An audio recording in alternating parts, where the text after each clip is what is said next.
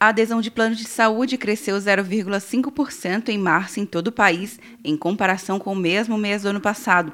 Atualmente, são 47 milhões de pessoas conveniadas no Brasil, de acordo com a ANS, Agência Nacional de Saúde Suplementar. A coordenadora da Associação de Defesa dos Usuários de Seguros, Planos e Sistemas de Saúde, Rene Patriota, destaca que a substituição de planos individuais para planos coletivos não é vantajosa. As pessoas deixaram seus contratos antigos, que eram contratos individuais, que o reajuste eram menores e regulados pela ANS, e passaram a ter contratos coletivos para adesão. Então, o contrato coletivo é um contrato que tem um reajuste anual e um reajuste por sinistralidade, porque ficou muito mais caro, embora a propaganda aqui ia ficar mais barato, mas não é, nunca foi nem nunca será. Os planos de saúde cobrem no total 24% da população brasileira. Segundo a ANS, os usuários de planos odontológicos chegaram a quase 26 milhões em março deste ano e representam um aumento de 1 milhão e meio de planos em um ano. O número de beneficiários de planos planos de assistência médica cresceu em 19 estados.